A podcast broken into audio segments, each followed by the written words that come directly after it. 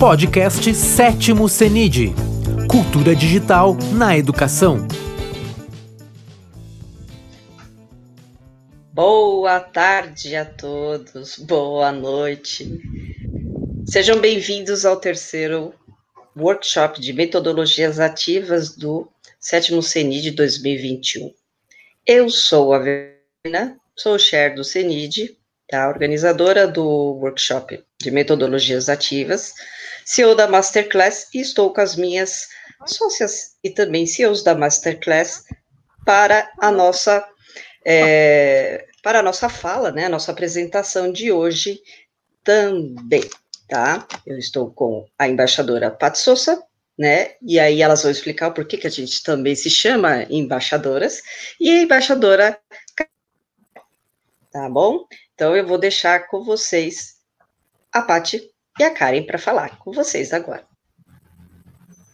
Para o ímpar. Vai tu, Pati. Começa. Começa. Uh, primeiro, muito boa tarde a todos, ou muito boa noite, ou boa madrugada, ou bom dia, dependendo do horário em que você assiste, né? Este momento de reflexão e de conversas aqui do CENID. Sejam todos muito bem-vindos, muito bem-vindas. Então, como a Verônica já nos apresentou aqui, né? Uh, eu sou a Pati, na verdade, Patrícia Sousa Mello, né, para quem preferir, mas eu sou a Pati Sousa, uma das embaixadoras do Masterclass Mulheres Educadoras. Né? Tenho aqui, dentro da minha formação, essa, essa ideia do trabalho né, com as metodologias ativas, e é o que a gente vai discutir um pouquinho hoje, a questão do uso das ferramentas. Inclusive, uma delas já está na tela, que é o Genially, né, que é a ferramenta que a gente usa aqui para fazer a nossa apresentação. E uh, eu vou passar a palavra já direto para a Karen, para ela se apresentar também, depois eu retomo já começando aqui a nossa conversa. Karen, cita é contigo. Boa tarde, pessoal, boa noite, ou boa madrugada, bom dia, dependendo do horário que vão assistir, mas para quem está ao vivo conosco é uma boa tarde. Aqui no sul é, já é o início da noite, um pouquinho friozinho, né? Outono já se aproximando, bem o inverno ali, chegando, embora maio está se despedindo. Mas sejam muito bem-vindos, eu também sou a da Masterclass. Estamos juntos com a Verônica uh, nesse terceiro workshop, né, dando apoio também para o sétimo CENID. E a gente vem, como Masterclass, trazer sempre essas discussões e esse olhar, que é esse o nosso grande propósito, né?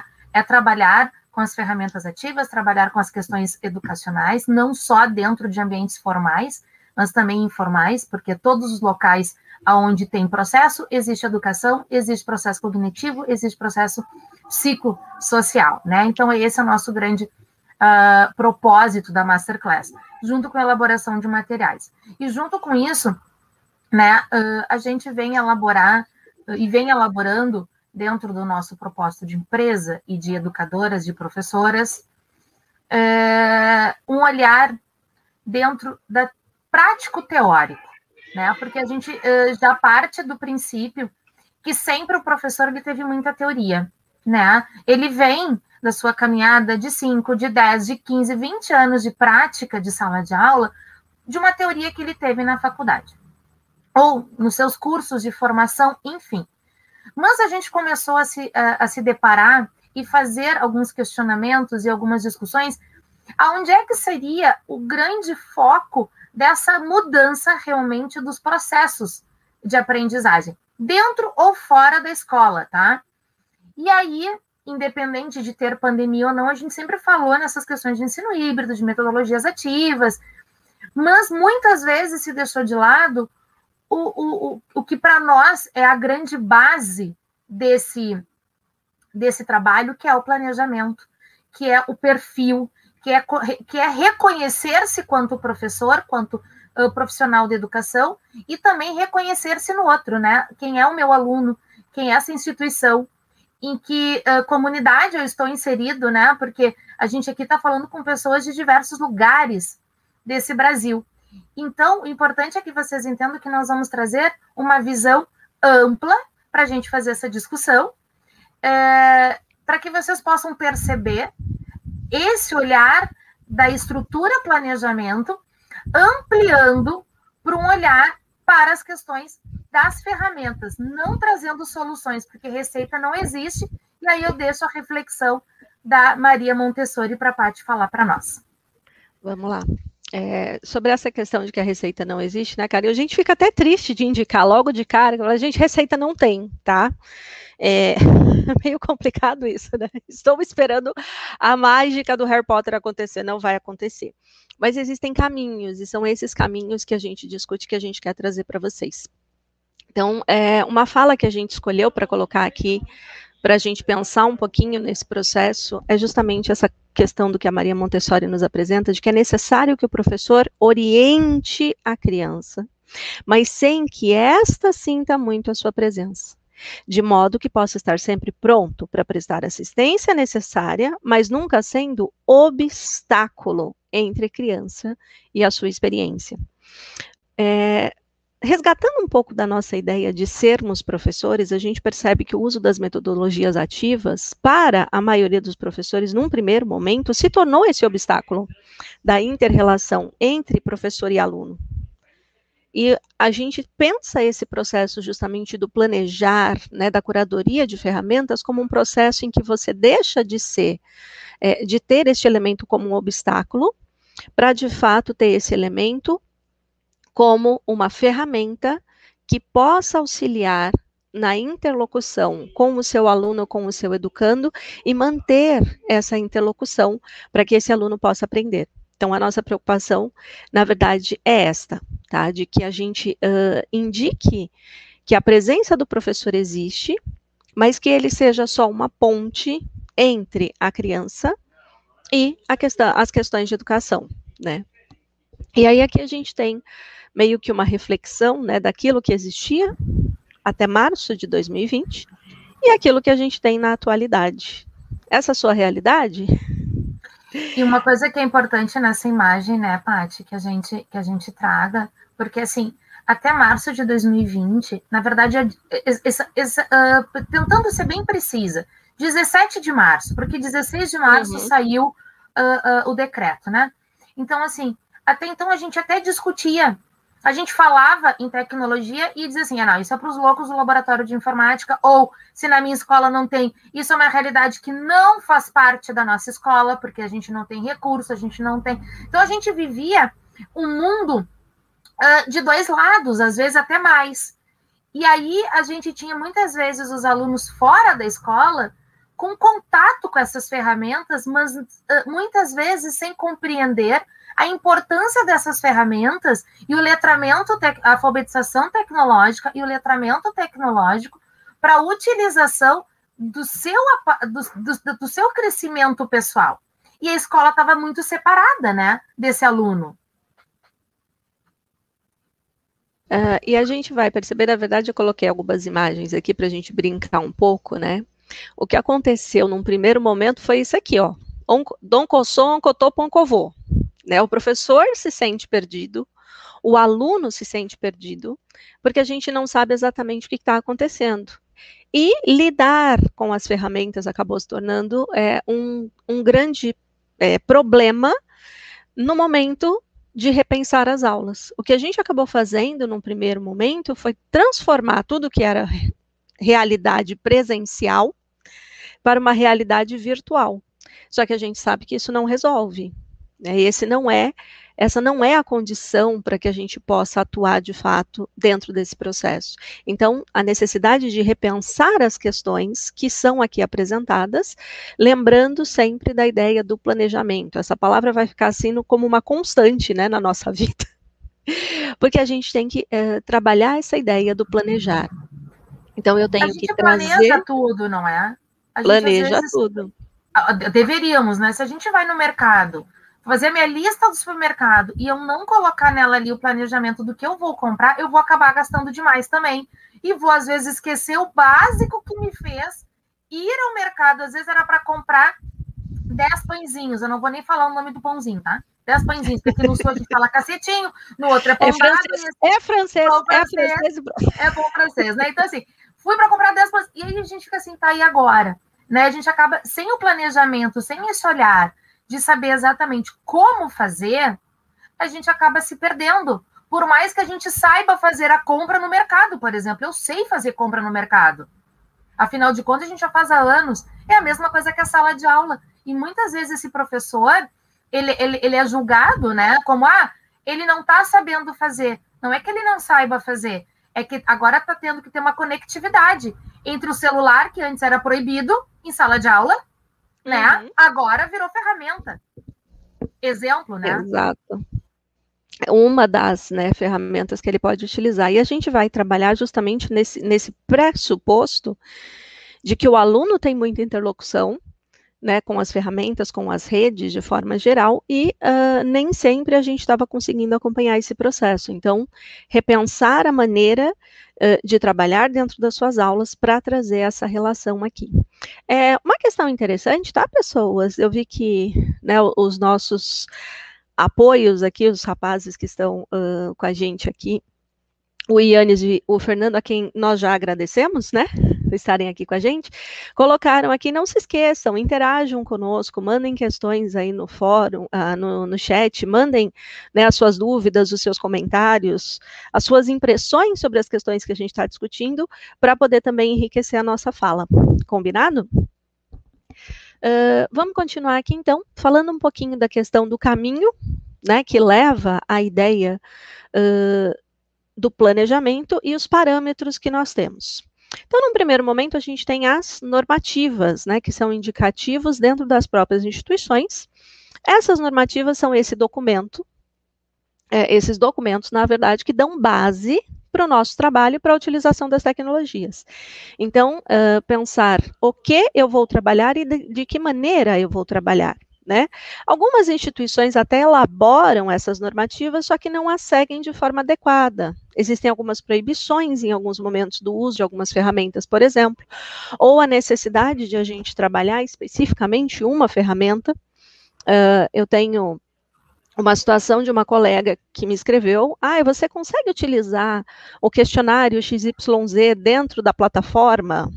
Plataforma essa também, que eu não vou citar o nome aqui, né, porque uh, ainda não chegamos nesse estágio, mas porque ela precisava, de qualquer maneira, utilizar aquela plataforma, ela não podia usar outra.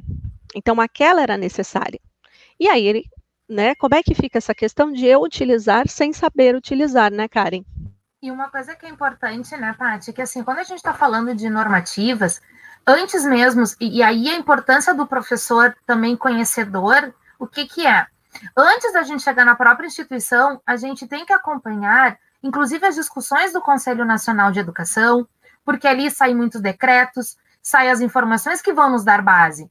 A gente tem que saber da nossa LDB, que é a, a grande uh, sustentação, né? Hoje a gente tem a BNCC, que, embora muito criticada, mas ela ainda é um bebê e ela precisa desse nosso olhar crítico em cima dessa, dessa, dessa coluna, de, desses conteúdos para a gente até mesmo ver o que, que é possível, o que, que não é possível. Então, assim, então, essas normativas para professores, o Plano Nacional de Educação, o PNE, que nós vamos ter uma avaliação em 2024 para saber, né? Nós não chegamos nem a 30% dele do que foi pré-estabelecido, né? Então, assim, então, e esses documentos, eles são de extrema importância e muitas vezes a gente deixa de lado, porque assim, eu sei que é muito trabalho para o professor. A gente é professora, nós somos professoras. Mas, assim, se eu não sei uh, o que, que me dá base, eu não posso, inclusive, entrar numa discussão e dizer não. A, a, a, escola pode ir por esse caminho, porque, por exemplo, os decretos que foram liberados durante a pandemia podem ser altamente utilizados a partir de 2021 para a sustentação do ensino híbrido tanto em, em, na rede estadual, quanto municipal, quanto na privada. Então, a gente também tem que ter essa, esse olhar para que a gente possa dar base para os professores poderem ter essas discussões e terem também subsídios para a estrutura dos seus trabalhos, né? Perfeito. E aí, falando justamente dos professores, são eles a linha de frente deste processo, né? Eu sei, da mesma forma que eu já falei aqui, que nós estamos né, com, com os rapazes que estão nos ajudando, uh, nós temos todo um suporte dentro dessa questão de poder estar aqui discutindo ou dialogando com vocês de alguma forma, mas tecnicamente o professor é a linha de frente nesse processo de educação. Né, e principalmente nesse momento, ele se tornou uma figura uh, que aparece muito E por isso, talvez, é, essa questão da resistência que alguns tenham né, em relação ao uso das ferramentas de forma geral, a insegurança de muitos professores, né, porque afinal de contas, primeiro que todo mundo vai ficar me vendo na tela, né, uma coisa assim que já não é aquela, né, a, a dimensão desse processo é muito mais ampla, porque não é só você e o aluno, você está mais, é, é, temos muito mais questões a relacionar aqui, e a ideia também da falta de informação e de conexão que esses professores têm, ou pela qual eles passaram dentro desse período de formação. Né? Nós estamos aqui discutindo ferramentas já há quanto tempo, né? Esse é o sétimo CENID, e desde sempre a gente está falando de metodologias ativas, desde sempre a gente está é, participando desse processo, mas é, o quanto os professores de ordem geral, né? A gente estava falando aqui justamente da dimensão deste deste país, né? É, o quanto a gente tem, às vezes, professores que ainda não chegaram nesse contexto dessa conexão. Então, a relevância desse processo, né, Karen? Até mesmo porque a gente tem, né, uh, às vezes, dentro da, do mesmo uh, estado, vamos pegar aqui Rio Grande do Sul, vamos pegar Porto Alegre, tá? Vou pegar uhum. minha realidade aqui, vocês mesmos aí, em São Paulo. Tu tem aqui Porto Alegre e às vezes tu tem, por exemplo, eu moro em Nova Santa Rita. No bairro que eu moro, eu posso optar a operadora que eu quero para banda larga da minha internet. Eu posso, agora já celular, na quadra, exatamente entre uma curva e outra que eu moro, só uma operadora pega. Então, agora, se eu vou do outro lado da 386, por exemplo, eu vou ter os, a, a parte de mais sitiantes, lá é só uma operadora que vai conseguir chegar. Então a gente também tem essas particularidades, e aí a gente retoma, Paty, aquele outro olhar que às vezes assim, a gente está muito preso que trabalhar com ferramentas ativas é somente trabalhar com computador, né? E a gente esquece das outras ferramentas que a rádio da cidade, né, que a gente pode ter. Então, as outras ferramentas que também se tornam grandes auxiliares no processo para os professores, né? A forma, esses tempos eu estava vendo uh, no fórum lá da, da, da, da faculdade onde eu trabalho, que uma professora foi destaque. Como ela não podia ir até a casa dos alunos, ela botava sacolinhas, olha só, com as atividades uh, na grade da casa dela. Aquelas famílias que não podiam porque não tinham acesso, enfim, passavam lá, pegavam a sacolinha com o nome do, do aluno, tá? E depois, uma semana depois, então só, só tinha o trabalho de tocar na campainha. É uma ferramenta tecnológica? Por que não? Foi utilizado como uma forma de, criativa. Então, a gente também tem que perceber que os nossos professores, né? Porque a gente às vezes tem uma questão de rede privada, que tem um pouco mais de recurso, ou um determinado município tem mais recurso, ou uma, uma escola pública recebe um pouco mais de verba, ou tem, uma, tem um gestor que, que já tem uma gestão de mais tempo, então são N fatores, consegue dar um, um, um amparo para um professor maior. E as um resistências. Suporte diferente. Um né? suporte. E a gente sabe que as resistências nós vamos ter, porque é o novo, né? O novo, muitas vezes, ele assusta. E aí a gente tem esses medos também, como a gente tem medo. A gente, quando vai entrar num lugar novo, a gente tem as borboletas. Hoje deu borboletas nos nossos estômagos. Não deixa de ser um medo, uma insegurança, como é que vai ser, como é que não vai ser, né? A gente não sabe quem está ouvindo. Então, nós somos seres humanos, então isso também é importante que a gente tire um pouquinho essa, essa carga em cima das costas dos professores, né? Que parece que a gente Exatamente. tem que ser perfeito. E para é, vincular, né, a Karen falou justamente da questão desse exemplo da professora que deixou os materiais de maneira muito criativa lá na sacolinha, a gente tem o outro lado, que é o lado dos alunos. Alunos esses que são questionadores, que são muito críticos, porque os nossos alunos, né, dependendo inclusive da sua é, faixa etária com a qual você trabalha, eles são ainda mais, né, muitos sem a conexão com a escola, com os professores ou é, sem possibilidade de uso de tecnologias de fato, né? Além dessa relação de eles terem outros interesses, tá? Que acabam é, prevalecendo dentro desse processo, porque afinal de contas tem hora que estudar é chato, né? Quem nunca passou por isso? Nós que somos nerds assim na vida, mas estudar é chato. Então a gente tem que fazer o diferente, tem que trazer alguma, né, alguma maneira para que esse aluno também se interesse por aquilo que ele está fazendo. É mais uma né, parte do papel do professor e mostrar para ele a relevância é, dessa questão do que ele está aprendendo também, né? Então, essa questão é importante. Fala, Karen, cita. E os alunos, eles, eles muitas vezes, uh, isso a gente sempre percebe assim, o aluno ele é muito uh, autodidata em tecnologia, mas assim, ele é autodidata para utilizar como, como, como um simples, uh, uma pessoa que utiliza. Agora, trazer essa ferramenta com um cunho para que ele compreenda que ele pode aprender é diferente. Por exemplo, a própria rede social do aluno. Muitas vezes a gente vai eh, pegar aquele Facebook, aquele Twitter, aquele Instagram e vai mostrar para ele que o que ele está postando hoje, por mais que eu tire ou não, o print existe e isso pode lá na frente prejudicar. Então a gente acaba alfabetizando tecnologicamente, trabalhando a linguagem, trabalhando o centro de interesse, perguntando se realmente aquilo ali que ele está postando é realmente de interesse dele, o que, que ele entendeu. Então, isso é muito importante. A gente acaba letrando tecnologicamente é, os alunos para que eles possam entender que nós, professores, a gente também pode trabalhar um app. A gente pode pedir para ele trazer sugestões de app que tem no celular, que muitas vezes a gente não viu. Então, essa troca é muito importante, né? Porque hoje já mudou, não tem mais o professor naquele, naquele, um, uh, naquele totem, né? Nós estamos ao lado do aluno, né? É. Se não, é, no, no, espaço físico, pelo menos na ideia da, da interlocução, a gente consegue esse processo. Caminhando mais um pouquinho, vem justamente o questionamento de como alinhar esse conjunto, né? De interrelacionar o professor, o aluno, é, os documentos, as metodologias, enfim. Então, a gente propõe essa relação de aplicar os novos conceitos que a gente tem trabalhado hoje, né, e ter novos olhares para essas práticas educativas. Então, pensar na mídia relacionada tanto à educação quanto à escola, né, a Karen falou, por que não usar o rádio da cidade, né, para trazer informações? Uh, e no conceito de mídia, a gente tem um espaço muito mais amplo para discutir. Hoje, por exemplo, eu que, que sou aqui da área de, de línguas, né? Eu trabalho com memes, eu trabalho com GIFs, eu trabalho com emojis, porque é a linguagem da atualidade.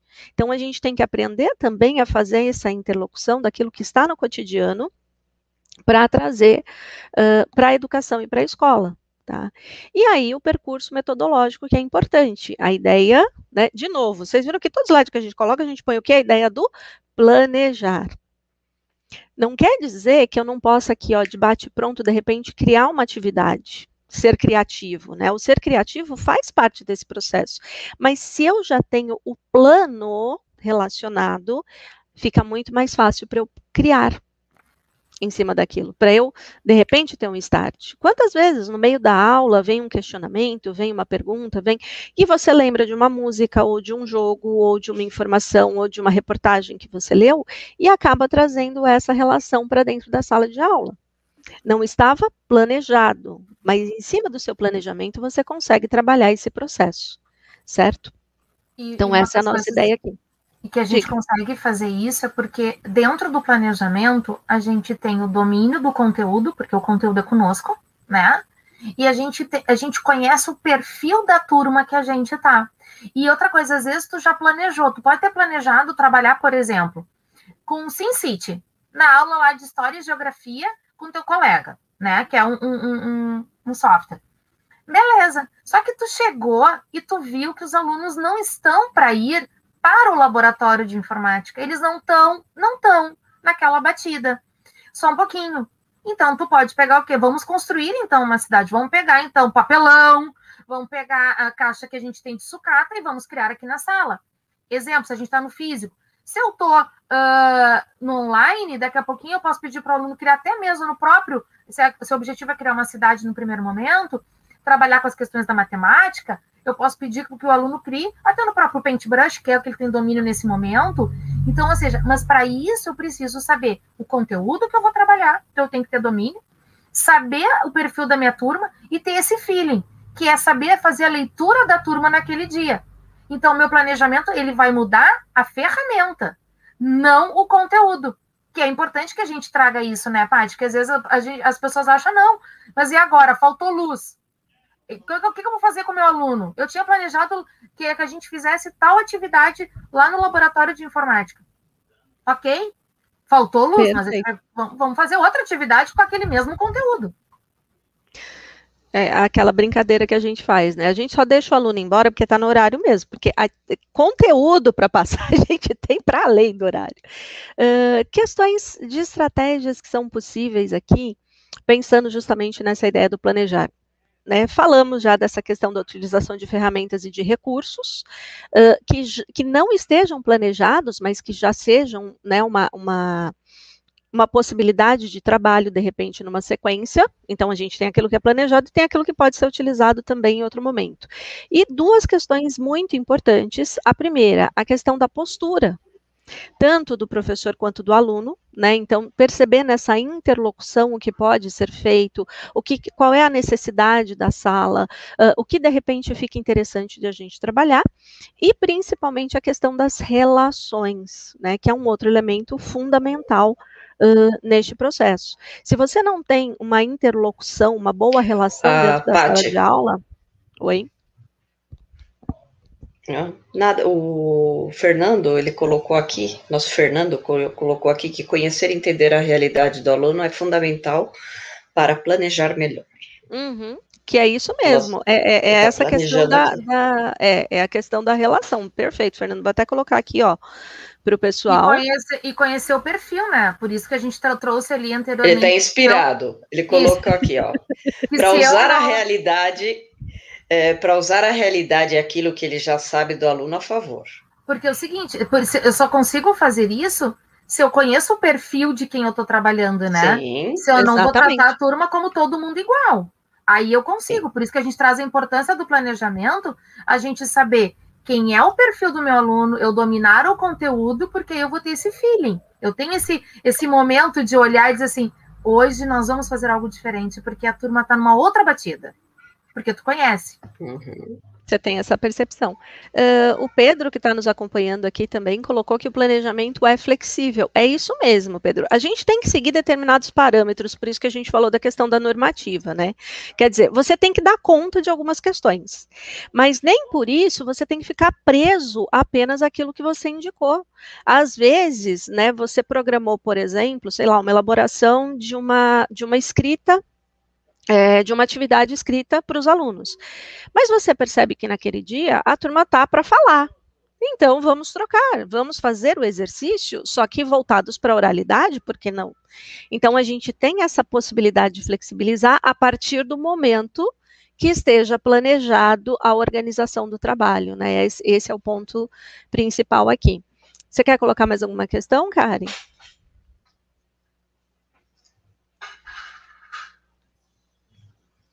Karen? Pode tocar, Não, ela falou que não. ah, tá. Eu não vi ela só que fez assim, ó, ela só fez assim. É que eu tava trocando o, o a o tela para nós. Tranquila, tranquila. Então vamos lá.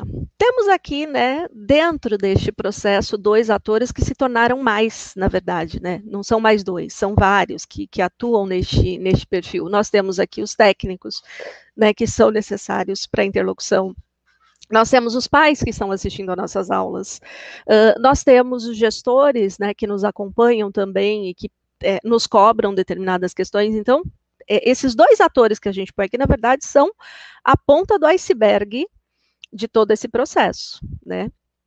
E o professor hoje, então, ele é o tutor, né? Porque quando a gente pensa na EAD, a gente está pensando nessa ideia de tutoria, de organização, de interlocução de espaço. Ele é o mediador da questão do conhecimento, então a ideia do planejamento, da organização uh, das suas aulas. Ele é desafiador, porque ele tem que desafiar os alunos né, a participarem das aulas, mas ele também é desafiado o tempo todo. Né? Eu tive uma experiência interessante nessa questão de, de mediador e, e, e de percepção de espaço, Fiz uma atividade com alguns alunos da graduação Uh, era uma turma bastante pequena, né, que estava fazendo só uma, uma, uma, disciplina de adaptação, e aí cada um lê um capítulo de um determinado livro, que fala sobre a questão do feedback, e eles fizeram a apresentação, cada um então do seu capítulo, para a gente poder fazer a discussão ampla. E foi interessante, porque assim, eles não abrem a câmera nem o vídeo, nunca na aula, né? Aquela coisa que a gente sabe que nunca acontece. Então, eu estou sempre falando sozinha, mas eu estou tranquila, porque eu já estou acostumada. E eles sentiram essa diferença.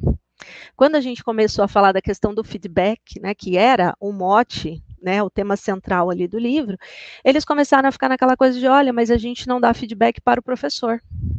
Ou o professor, nesse momento que eles estavam apresentando, está dando feedback. Por quê? Porque eu fechei minha câmera, porque eu fechei meu áudio, porque eu deixei eles falarem. Então, essa percepção do espaço diferente do ator, né? Quando eles se colocaram no meu papel, eles, professores, e eu, aluna, eles perceberam essa diferença. Eu trago o aluno para essa questão ó, do protagonismo, né, de, de ser pessoa ativa na interrelação do seu conhecimento, participativo, porque eles estavam né, trabalhando a questão da aula, ficaram muito interessados no processo, mas perceberam o quê? Que eles não estavam permitindo às pessoas que os assistiam ter esse retorno. Então, saber se aquilo que estava sendo passado de fato estava sendo interessante, por exemplo, porque eu não tenho a interlocução com o outro. Então, a mudança é, que eu percebi nessa turma, por exemplo, nesse momento, na aula seguinte, o que, que aconteceu? Todo mundo, microfone aberto, né, muito mais participativo. Alguns, embora não pudessem, por exemplo, avisa, né, pro, não posso abrir a câmera agora, né, porque dependendo de onde está não é possível, mas a participação mudou. Por quê? Porque a gente muda o papel do ator. Então, ele se torna outra pessoa dentro daquele processo. E isso é importante a gente pensar também. Qual é o momento da sua aula que você planejou para que o aluno seja o protagonista da aula? Para que ele não seja um mero receptor das informações que você está trazendo. Karen? Aqui. O que, que acontece, né? Eu estava esperando terminar de falar e a gente entra. Uh, o que, que acontece, né? Uh, a gente tem hoje um, uma linha muito tênue, né? Porque a gente tem o professor e a gente tem, junto com o professor, às vezes, uma cobrança da sociedade, né?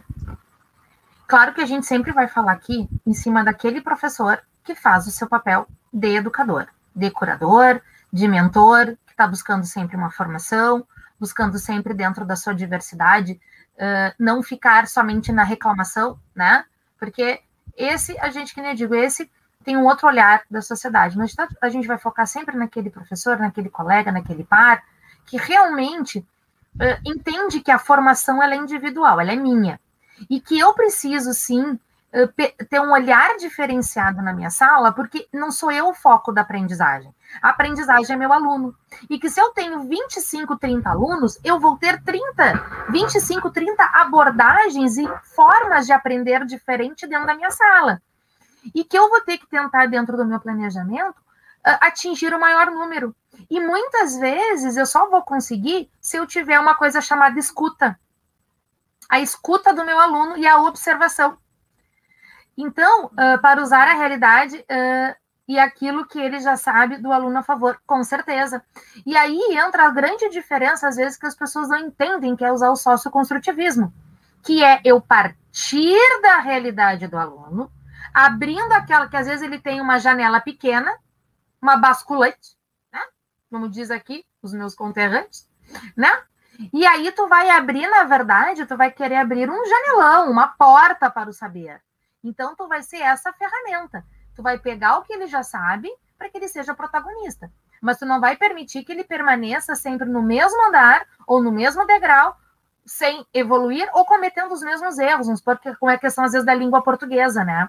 Que a gente uh, tanto precisa reforçar que é a nossa grande base, inclusive para interpretar o restante. Então, isso é muito importante que o professor perceba. Eu sou a sustentação, mas eu não sou aquele que vai pegar na mão e dizer o que ele deve fazer. Eu vou mostrar possibilidades. Pois é. Aliás, essa parte é a mais difícil, né? Porque o aluno ele quer é, também o material pronto. Então, fazê-lo pensar é complicado. E aí a gente cai justamente nesse, nesse pensar do ambiente de uma aprendizagem mais ativa, né? É, todas as setas, vocês estão vendo aí, se voltam para o professor nesse momento. Calma. Não precisa desesperar, não entre em pânico, vamos respirar, né? Olha a terapia de grupo aqui. Esse é o momento do planejar, né? Do pensar o necessário. Então tá aqui o papel do professor, que vai fazer pesquisa, que vai pensar no, no melhor objeto de aprendizagem, que vai fazer uso né, do computador, ou que vai pensar na ideia de aprendizagem por pares, por exemplo. Ou será que para essa disciplina é melhor eu fazer um vídeo? Ou será que eu vou deixar os alunos fazerem uma pesquisa primeiro, então gerar um pouquinho mais de autonomia? Será que eu tenho uma lousa para trabalhar nesse momento? Será que a resolução de problemas é o ideal? Então, é, o que eu vou ensinar, como é que eu quero que esse aluno chegue a esse processo e quais são as possibilidades que eu tenho para trabalhar dentro desta disciplina ou dentro desta temática.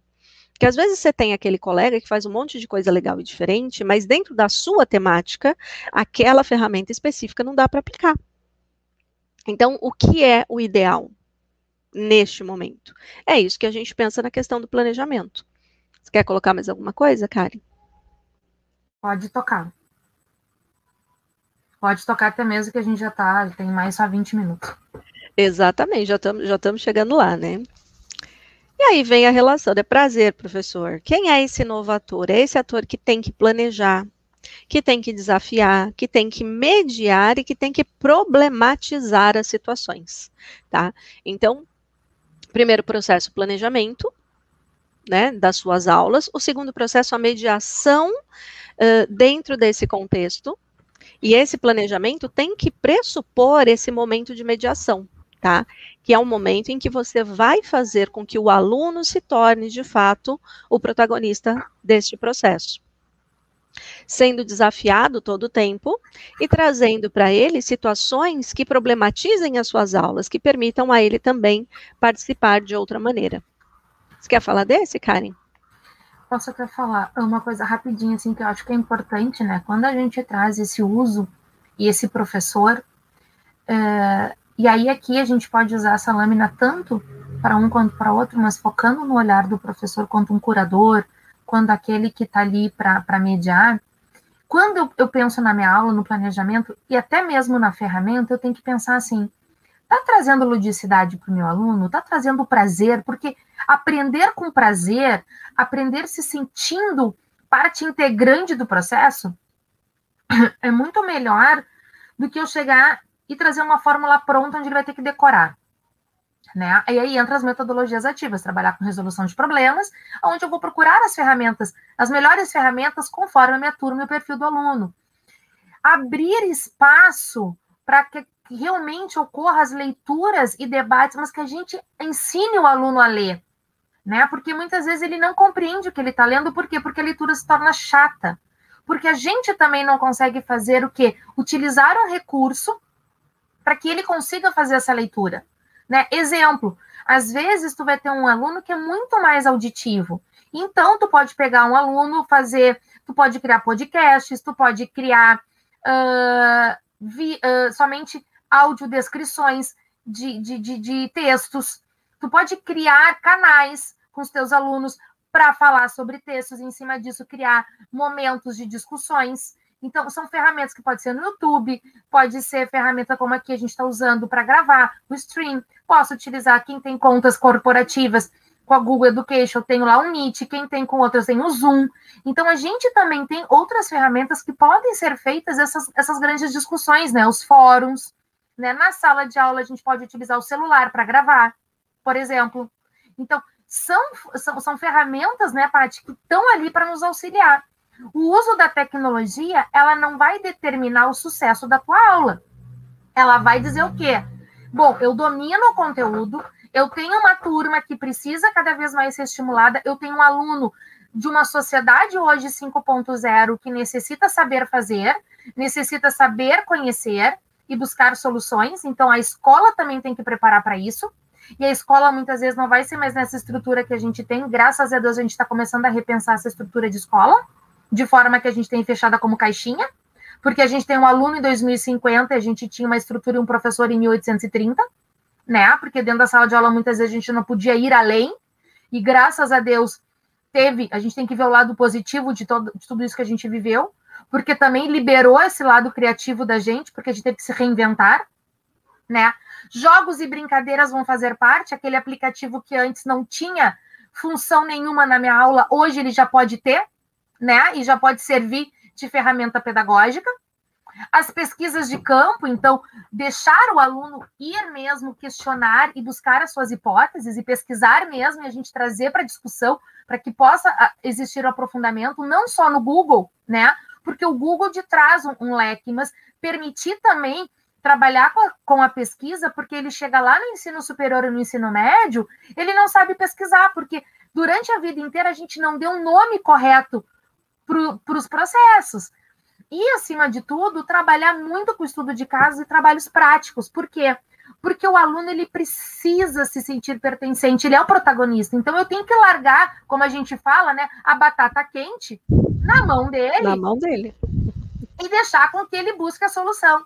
Porque não vai existir um único caminho, né? Uma única verdade. Quando a gente trabalha com ciência e trabalha com, com abordagens metodológicas. Então, a gente também vai ter que estar ali para dar o suporte. Mas eu só vou saber dar o suporte se eu souber selecionar as ferramentas. Aí eu posso fazer uma web quest orientando o meu aluno. Né? Eu posso utilizar outras ferramentas. Pode passar, Patinha. Sim, e, e, pensar justamente nessa questão de que aqui o aluno é protagonista todo o tempo. Uhum. Então, o professor também não precisa estar o tempo todo uhum. dentro da sala, né? Uh, aqui a gente traz justamente alguns desafios né, que são apresentados nesse processo, uma fala do professor Moran, nosso querido, que traz a ideia de que tecnologia é fundamental para a vida e que esses recursos permitem, palavra que eu amo, compartilhar, aprender junto, personalizar o processo e orientar a tutoria. E que hoje há um grande apoio para instituições, professores e alunos, e sem esse acesso as possibilidades acabam diminuindo né? Então, é, só que aí fica a parte final aqui da fala dele que é importante. A tecnologia não resolve tudo sozinha. Então, se você não faz uma boa seleção dos elementos, você não vai conseguir justamente trazer o seu aluno como protagonista desse processo. E uma coisa, pode ser. Uma coisa que eu acho que é importante quando a gente está trabalhando com o aluno e nesse nessa, né, nessa conectividade e alinhamento entre recurso, né, ferramenta e planejamento, é que quando a gente vai pensar no fazer pedagógico e no ato pedagógico, claro que a gente está pensando lá o que, que a gente quer no final, que é o ato da avaliação, né?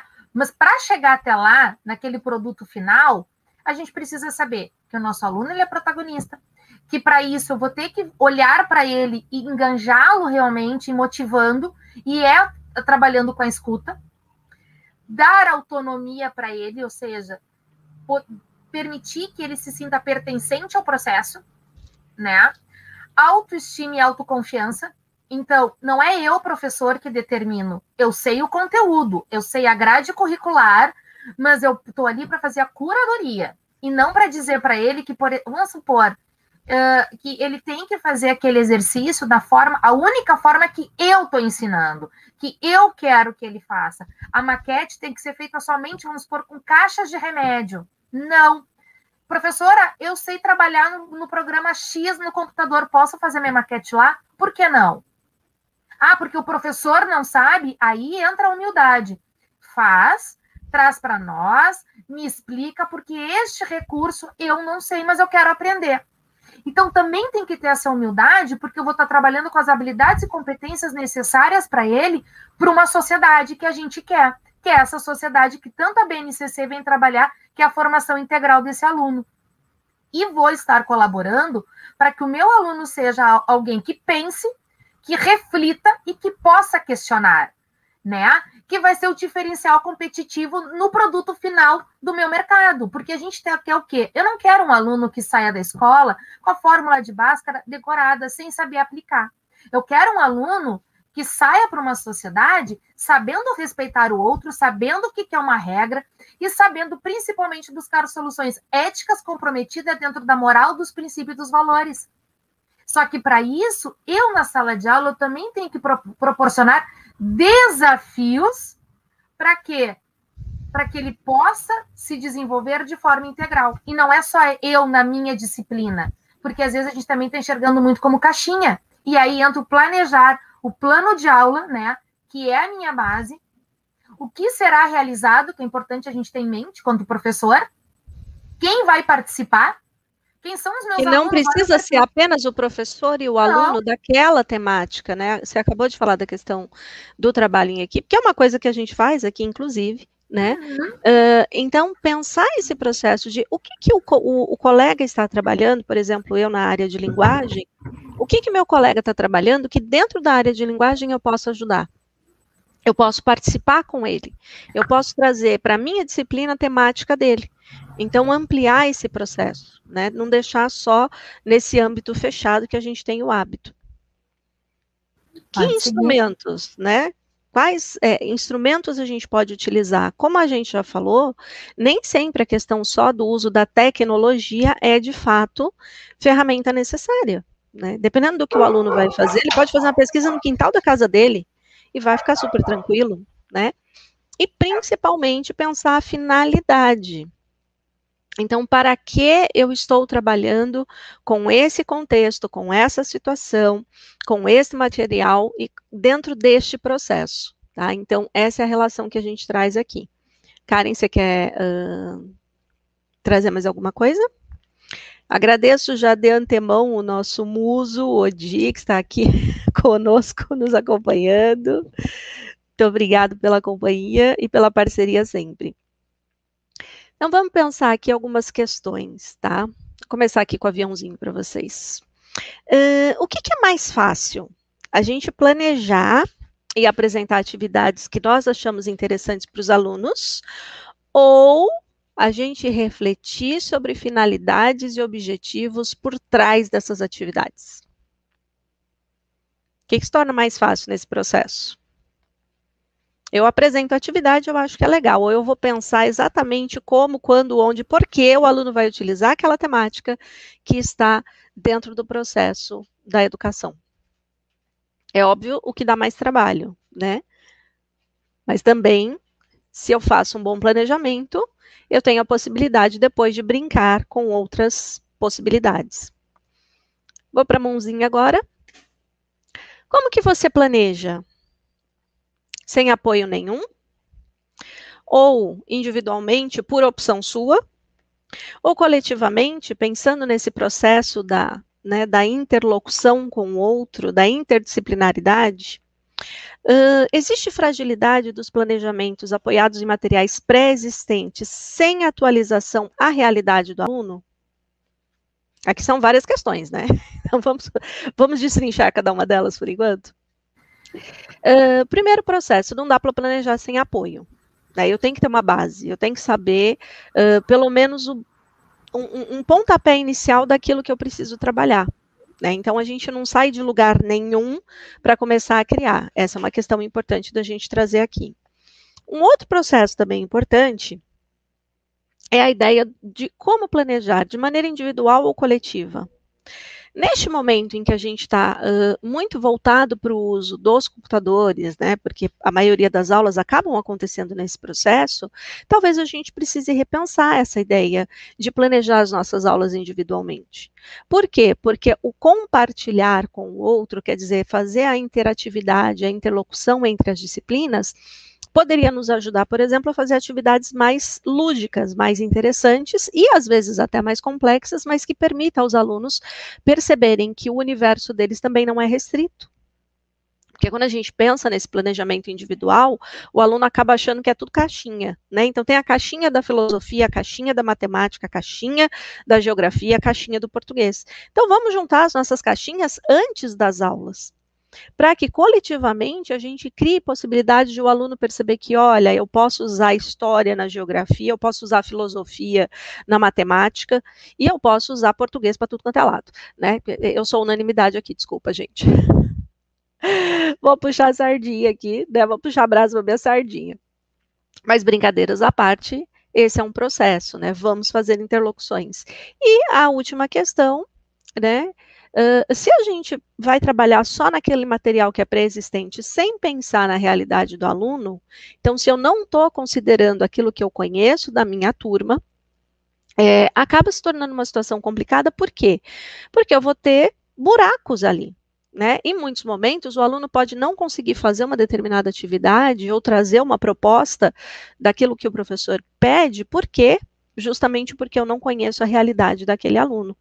Fernando, participando aqui novamente, coloca para a gente que a atividade multidisciplinar é uma necessidade.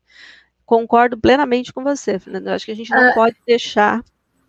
Né, eu acho que é isso. Aqui. E eu acho Fala. que é isso que vai, vai vir a grande mudança, por quê? Porque, na verdade, uh, a gente vai começar a entender como alguns países, como Coreia, a própria, a própria Singapura, aqui mesmo, né, Sobral, a gente vai começar a entender um pouquinho por que, que os índices deles aumentaram. Porque eles deixaram, muitas vezes, para as aulas presenciais, uh, aqueles conteúdos que realmente requerem uma prática. E na questão do ensino híbrido, inclusive a carga horária uh, foi maior da língua mãe, por exemplo, no nosso caso seria língua portuguesa, e a própria matemática, porque são duas áreas que necessitam muito para dar suporte para as demais. E esse olhar interdisciplinar não é trabalhar a língua portuguesa ou trabalhar a, a matemática somente por. Não, mas é entender que ela, ela está dentro de ciências, ela está dentro da geografia, ela está dentro da história, ela está dentro da filosofia, da sociologia. Mas a gente necessita desse olhar fora das caixas, fora desse arquivo seriado, né? Para que o aluno compreenda até mesmo solucionar um problema do seu dia a dia. Porque quando ele vai solucionar um problema, não está dizendo agora tu vai usar tal caixinha, agora você vai usar tal caixinha. O problema ele vem em conjunto. Então é justamente, acho que isso vai vir dando uma grande sacudida nessa nossa educação de forma muito positiva. Já tem algumas instituições trabalhando assim, graças a Deus. E eu acho que a tendência é cada vez mais. Já teve uma mudança quando a gente traz as áreas de conhecimento, né? Então, uhum. acho que eh, a gente vai ter essa, esse grande boom, né, Paty? Para poder facilitar, inclusive, o planejamento do professor, que não pode ser sozinho, né? Perfeito. Uh, tem uma fala aqui do Libânio, né, que ele traz para a gente no livro de didática, em que ele fala que os objetivos são o foco central da atividade pedagógica. Então, pensar também é, nos objetivos que você tem para sua aula para desenvolver melhor o seu planejar, né? E aí ele trabalha os objetivos em três níveis: sistema de ensino, escola, professor. O primeiro vai determinar a finalidade educativa. O segundo, as diretrizes e os princípios do trabalho. E o terceiro nível, este, o professor, vai concretizar justamente os outros dois níveis em ações dentro da sala de aula. Então, eu tenho que pensar todo o contexto da necessidade do uso das ferramentas, de que ferramentas são possíveis serem utilizadas, a gente já foi citando aqui ao longo né, da, da, do, do, processo da nossa apresentação possibilidades de ferramentas diferentes, para que o aluno possa justamente ter essa relação daquilo que é importante para ele. E aí, fechando um pouco essa ideia, né? Planejar essa mediação que visa uma ação consciente e intencional para de fato fazer acontecer. A gente tem que estabelecer condições materiais e tem que ter disposição interior para poder fazer a interlocução com o outro e pensar um planejamento que não é aquilo que nos agrada, mas aquilo que é necessário para os estudos daquela turma. Prever o desenvolvimento da ação tanto em tempo quanto em espaço. Então, quanto tempo eu tenho para fazer uma atividade e a possibilidade que eu tenho da interlocução com os espaços em que o aluno se insere. E, claro, né, aprender a administrar a crise, que dentro desse processo acho que está sendo o elemento principal aqui, né, e uma, é, Karen? E uma coisa que o Odi traz, né, com o fim da pandemia, voltamos ou saltamos para o futuro? Eu acho que nenhum nem outro. Por quê? Porque nós vamos ter muitas realidades muito diferentes. Então, acho que falar que a gente vai voltar para o futuro ou saltar para o futuro vai ser uma coisa muito particular de cada estado, de cada município. Porque num Brasil do tamanho que a gente tem, num espaço territorial com tanta diversidade, eu acho que a gente está assim. Nós vamos estar indo em busca, né? Eu acho que de uma de um olhar mais amplo para a educação no Brasil. E isso vai trazer para nós essas questões das tecnologias, né? Essa questão do olhar tecnológico, das ferramentas. O professor não vai ser substituído pela máquina, mas pode ser substituído por um outro professor muito melhor uh, preparado e aberto, né? E aberto, porque eu acho que é muito importante que a gente diga isso, porque eh, a gente não é o detentor e, e, e o cara que sabe tudo, mas nós temos que estar aberto para as mudanças e essa escuta, que acho que é de grande valia, né? E entra também dentro dessas questões básicas, né, Paty, que é como planejar, né? O que está entrando. E isso, pessoal, as ferramentas estão aqui, tá? A gente não está dando nome às ferramentas, por quê?